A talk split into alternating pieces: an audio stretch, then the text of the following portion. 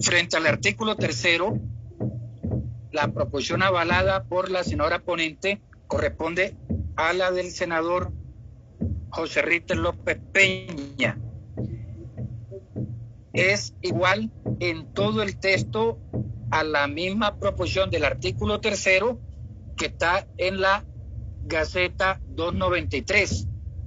¿En qué se diferencia?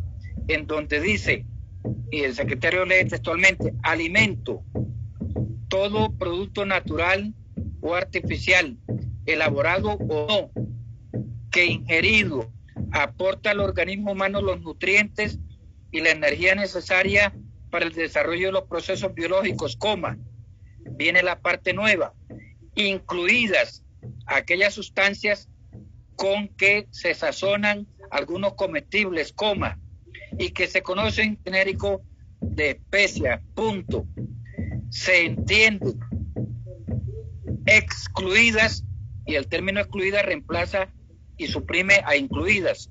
Se entienden excluidas en esta definición las bebidas azucaradas o con azúcares añadidos o edulcorantes y se suprime la expresión no alcohólicas y la letra y la expresión siguiente y aquellas sustancias con que se sazonan algunos comestibles y que se conocen con el nombre genérico de especia queda reemplazada, sustituida por la expresión azucaradas o con azúcares añadidos o edulcorantes.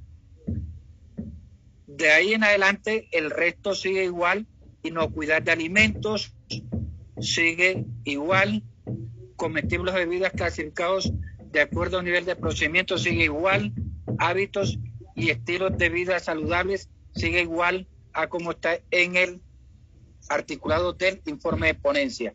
Hecha esa aclaración para el artículo tercero, señor presidente, si usted ordena, usted lo, usted lo ordena entonces en el artículo cuarto, que es el senador Motoa, el senador Motoa propone que se elimine parágrafo primero del artículo cuarto del proyecto de ley 347-2020, 167-2019, Cámara.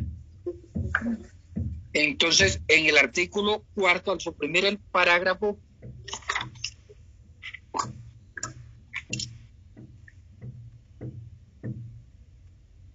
al suprimir el parágrafo, solo quedarían dos parágrafos. El segundo y tercero que pasarían a ser parágrafo primero y parágrafo segundo suprimiéndose el primero. Y el resto del artículo cuarto queda tal como está en el informe de ponerse en el articulado que está en la Gaceta 293.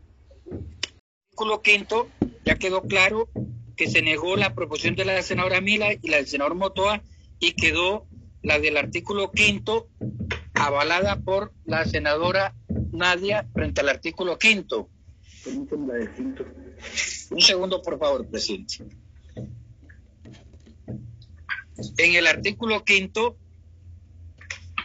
frente al texto que aparece en el articulado, en el inciso primero del artículo quinto se suprime la expresión como ultraprocesado, queda suprimida. Y al final del inciso primero del artículo quinto se adiciona para tal fin, coma, se tendrá en cuenta la evidencia científica suministrada por la Organización Mundial de la Salud, OMS, la Organización Panamericana de la Salud, OPS. En el inciso segundo queda el sello de advertencia deberá ir en la parte frontal del producto cuando los nutrientes críticos se encuentren por encima de los valores máximos establecidos por el gobierno nacional, coma, de acuerdo con la mayor evidencia científica disponible, avalada por el Ministerio de Salud y Protección Social y de conformidad con, que es la parte que se adiciona en la proposición del senador Ritter, y de conformidad con la Organización Mundial de la Salud, OMS, y la Organización Panamericana de la Salud, OPS. Parágrafo 1. El Instituto Nacional de Vigilancia, Medicamentos y Alimentos, INVIMA, o la entidad que haga su vez a nivel nacional, deberá realizar las acciones de inspección, vigilancia y control de lo dispuesto en la presente ley y lo contenido en la respectiva norma que pedirá el Ministerio de Salud y Protección Social y en caso de comprobar el incumplimiento, coma, procederá a imponer las sanciones de que trata el artículo 175, 77 de la ley novena 1979. El parágrafo segundo queda igual, el parágrafo tercero queda igual a como está en el informe de ponencia. Esto, que es la proposición avalada de la senadora, iniciativa de la senadora Laura, queda artículo sexto, herramientas educativas de información. La Comisión Intersectorial de Seguridad Alimentaria y Nutricional diseñará herramientas educativas digitales, coma, multiforma, con información y procesos educativos sobre los hábitos y estilos de vida saludables y su adopción en el entorno educativo, punto y coma, la prevención de las ENT, coma, la necesidad de practicar actividad física frecuentemente y sobre alimentación balanceada, coma, dirigida a la población del territorio nacional, en especial a la comunidad escolar. Parágrafo primero. Se garantizará que las herramientas educativas, así como la información en ella contenida, coma, sean accesibles a personas con discapacidad. El parágrafo segundo queda en el término de un año a partir de la entrada en vigencia de la presente ley. La Comisión Intersectorial de Seguridad Alimentaria y Nutricional diseñará las herramientas educativas de que trata el presente artículo. Entonces, artículo sexto, como lo propone la senadora. Artículo sexto, herramientas educativas de información. La Comisión Intersectorial de Seguridad Alimentaria y Nutricional diseñará herramientas tal como fue leído por el secretario. El parágrafo primero se garantizará que la herramienta educativa, así como la información en ella contenida, sean accesibles a personas con discapacidad. Parágrafo segundo, en el término de un año a partir de la entrada en vigencia de la presente ley, la Comisión Intersectorial de Seguridad Alimentaria y Nutricional deberá diseñar las herramientas educativas de que trata el presente artículo. Así es avalada por la senadora ponente y así se someterá a votación. Y frente a los artículos nuevos, el artículo nuevo del senador Carlos Fernando Motoa y el senador Honorio Miguel dice artículo nuevo.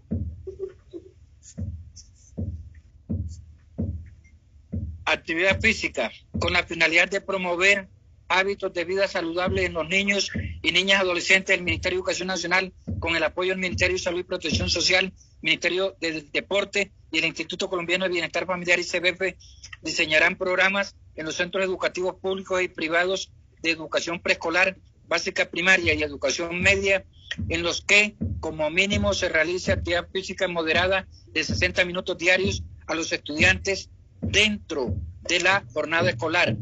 Parágrafo 1. Las instituciones educativas, centros educativos públicos y privados de educación preescolar, básica primaria y educación media deberán diseñar estrategias para promover que haya espacio para realizar actividad física por parte de los estudiantes de la institución. Punto. Estas estrategias deben ser diseñadas por profesores idóneos y capacitados para tal fin. Parágrafo 2. Estas instituciones deberán promover un incremento en el tiempo que los niños y niñas realizan de práctica deportiva dentro de la jornada escolar. Y la proposición de artículo nuevo del honorable representante Mauricio Toro Orjuela dice, artículo nuevo, publicidad de productos sujetos a etiquetado frontal de advertencia. Todos los productos comestibles y bebidas que resulten sujetos a etiquetado frontal de advertencia, según lo dispuesto en el artículo quinto de la presente ley, deberán incorporar este etiquetado de advertencia en todo tipo de publicidad que realicen. Entonces ya han sido leídas